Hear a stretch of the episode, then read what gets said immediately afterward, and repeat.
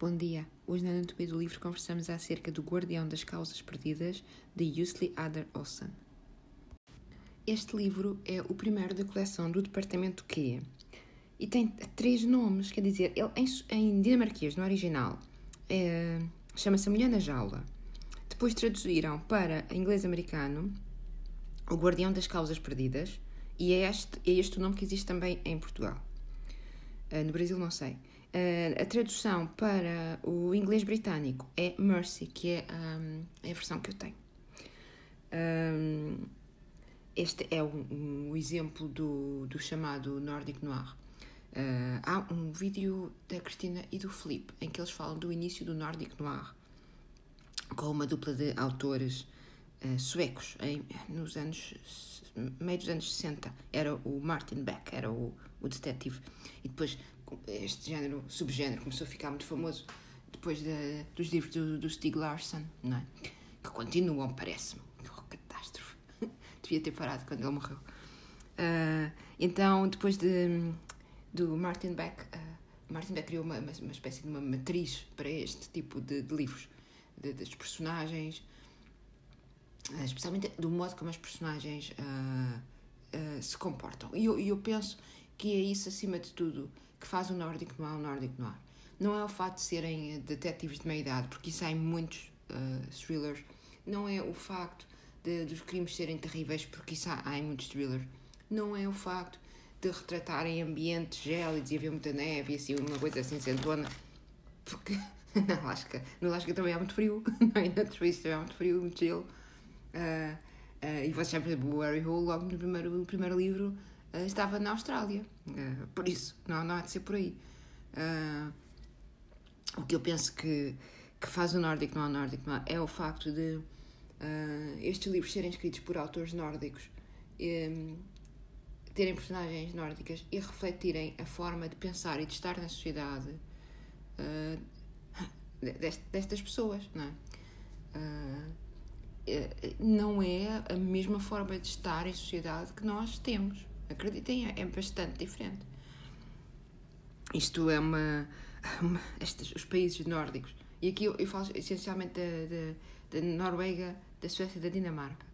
Uh, são países que estão presos, na minha opinião, enquanto pessoa que vive aqui já há, há bastantes anos, estão presos entre uh, a social-democracia e uh, um sistema tradicional e obsoleto monárquico, não é? Porque são, são monarquias. Imaginem!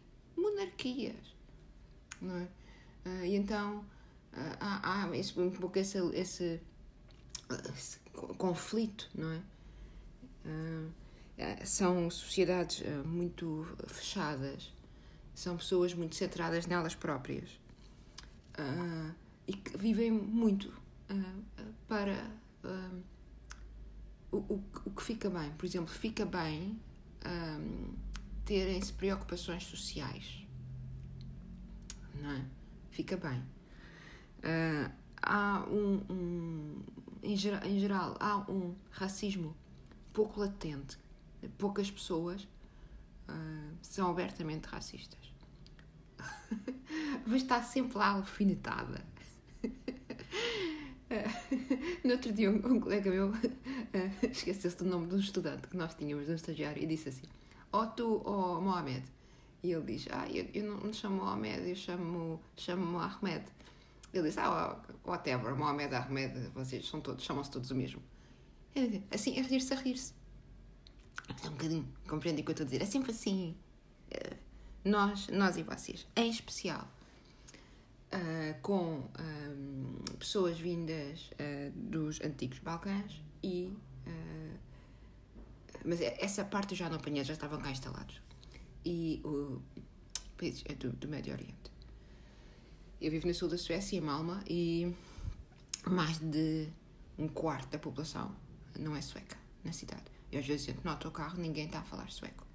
Uh, há uh, um aumento do, do crime aqui na, na, minha cidade e em muitas outras cidades, uh, ligado a, a, pessoas que não são suecas. Uh, isto é, é data, não é ser racista, é, é realidade. E, não é questão assim de, dos os imigrantes tirarem os empregos aos suecos, porque não tiram. Uh, mas, por outro lado, há, há muitas pessoas que vivem aqui de subsídios e há muitas pessoas um, que, que, não, que não querem trabalhar porque vivem bem dos subsídios. Isto pode acontecer em uma parte pequena da percentagem, em, percentagem da população sueca. Isso acontece em uma, uma parte bastante maior de imigrantes, especialmente imigrantes e pessoas vindas do, do Médio Oriente. E eu sei que isto é um choque, eu dizer assim uma coisa destas. Mas a verdade é, eu fui, vocês sabem, eu falei nisto quando falei do. Ah, do episódio em que eu fui à biblioteca, talvez é o balanço de janeiro. Ah, eu fui à escola, não é? Aqui para aprender sueco, como todos os imigrantes. E portanto, o que eu estou a dizer não é lugar comum nem a, generalizar. A generalizar um, é, é um pouco a realidade. E isto leva a que, infelizmente, haja nos países nórdicos, é como em toda a Europa, uma grande subida da extrema-direita ou da direita. Um, a, a, a, direita aqui uh, tem subido imenso nos últimos anos, é capaz de já ser o segundo partido maior da Suécia. Uh, e são os suecos mais tradicionalistas, uh, os que ainda gostam do rei, que votam na, na, na direita. Uh, enfim, é uma, uma, uma sociedade um, bastante com as suas particularidades.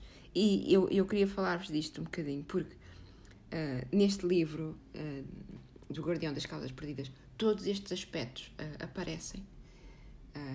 e aparece também uma coisa que nem sempre surge nestes livros, que é o humor. Este livro é divertidíssimo. E depois desta gigantesca introdução, vamos então ao livro, sem spoilers. Sem spoilers mesmo. o, o, herói deste livro é um, detetive que se chama Karl Mork. Uma espécie assim, como sempre, não é? Não há aqui nada que, não, que, não, que seja novidade neste livro é um outcast da polícia, está a recuperar de um acidente de trabalho que ele teve. É um bocadinho do género como todos, faz aquilo que quer, um, é separado, uh, vive com o hóspede e com o filho da ex-mulher, super nórdico, não é? Pouco assombrado por, por um acidente que teve no passado, como sempre nestes livros. Uh, e por questões políticas e também para se ver, verem livro deles, porque ele era chato, a polícia queria uh, o departamento uh, Q. O departamento Q é ele uh, e é o seu sidekick, que é um refugiado da Síria, um muçulmano que se chama Assad. Uh, o, o intuito deste departamento assim, é mandado para cave, sabem como é que é? Sempre, as coisas são sempre as mesmas. Sim.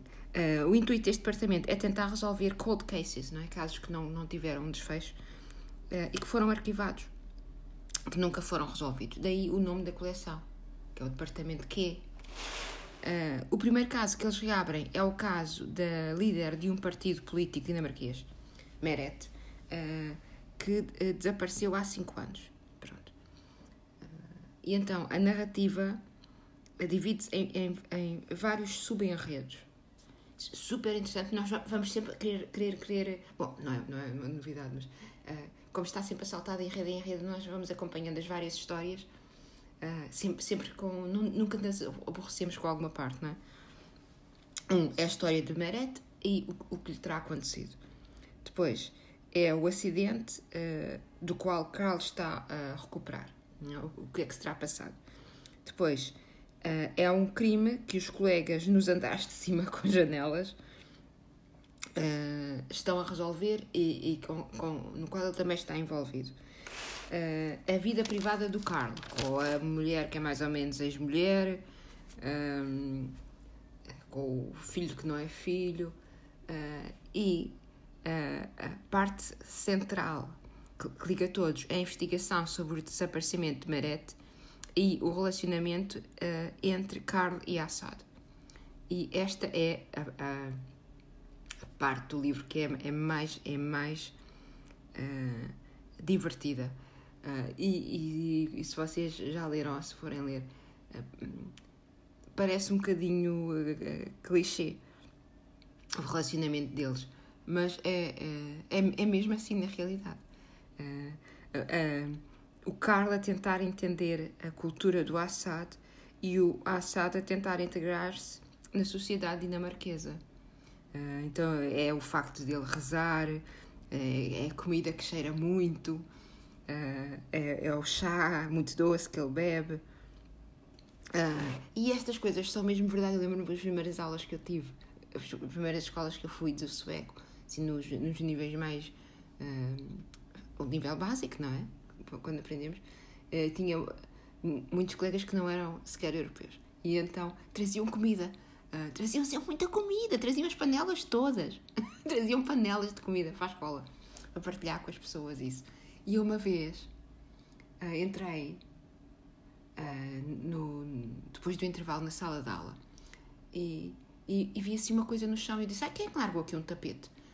E estava uma colega minha a rezar. Eu não sabia, não é? Uh, quer dizer, é, para mim também foi um choque. E é estranho, porque estando eu na Suécia, o meu choque uh, cultural maior não foi com os suecos, foi com os outros imigrantes, não é?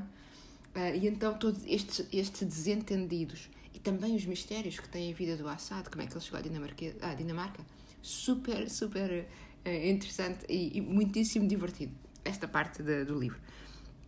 O Carl, eu não cheguei a contar mais de, de da, da história.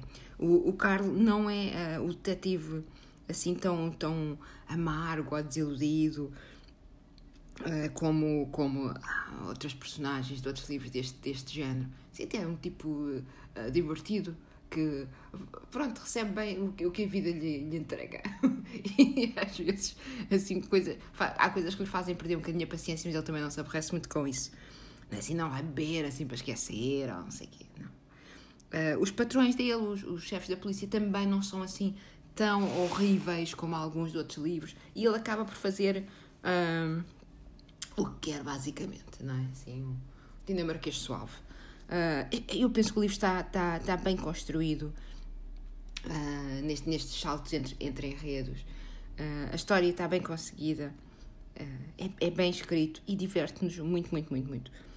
O mauzão, ou vilão da história, é um bocadinho previsível. Uh, mas tem de ser, porque o final da história não é identificar o vilão. Uh, pronto, e é, é, por isso que se, que se, vocês não leram o livro, se vocês se identificarem, não, não se desiludam, porque há, há muito ainda que ainda vem por aí. Um livro muito bom. Eu vou ver se encontro agora os outros. Uh, em dinamarquês eu não leio. Uh, o dinamarquês é, é, é mais. Uh, como se diz, a, mais uh, diferente do sueco uh, do que norueguês. Então eu não me arrisco sequer numa coisa destas em, em norueguês, em, em dinamarquês. Mas eu vou ver se encontro os outros da, desta coleção, porque eu gostei muito deste, deste detetive, acho ele engraçadíssimo e o Assad é ainda melhor. O Carl e o Assad juntos é uma festa. Pronto, meus queridos, ficamos por aqui hoje. Uh, se vocês quiserem que eu faça um podcast uh, sobre a situação atual aqui na Suécia, uh, digam-me. Eu, eu tinha gravado um podcast uh, quando começamos a ter problemas, mas depois eu não queria assim estar a, estilo a, a apelar para as pessoas virem aqui ouvir-me isso, por estar a, a falar do, do vírus, e então retirei do ar. Mas eu tenho recebido mensagens vossas e a minha família está em pé de guerra porque a Suécia está a ter uma, uma, uma maneira diferente de enfrentar a, esta situação, não é? Então eu recebo uh, imagens, uh, mensagens vossas assim preocupados e curiosos, como é viver aqui. Uh, por exemplo, olha, aqui pela minha janela está toda a gente a passear. Tá?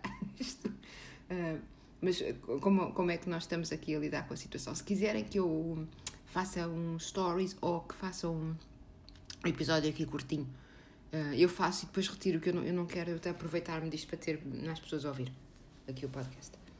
Ou, ou parecer que eu faço. Uh, pronto, e, e a sexta-feira de Páscoa, uh, o Magnus saiu, foi jogar golfe, porque é assim que os suecos fazem, vão apanhar ar todos juntos. Uh, eu estou aqui sozinha, com a minha casa cheia de bolos, porque amanhã vamos deixar a cestinha à porta da, da minha sogra, que se tem estado a portar melhor, não foge tanto de casa ultimamente, porque eu também telefonei à minha sala. e então ela tem estado em casa e fez a lista de compras isso. Amanhã vamos, assim, vê-la à distância, um bocadinho triste um bocadinho triste a Páscoa este ano para todos, não é? Religiosos ou não, a Páscoa é sempre um tempo de família. Um bocadinho triste. olha, fiquemos em casa e comamos folar. Não sei se vocês vão conseguir fazer folar, não há fermento. não sei se querem fazer folar com isco. Pronto. Meus queridos, eh, boa Páscoa para todos e ouvimos-nos ouvimos da próxima vez, que será, esperemos, muito brevemente. Boa Páscoa.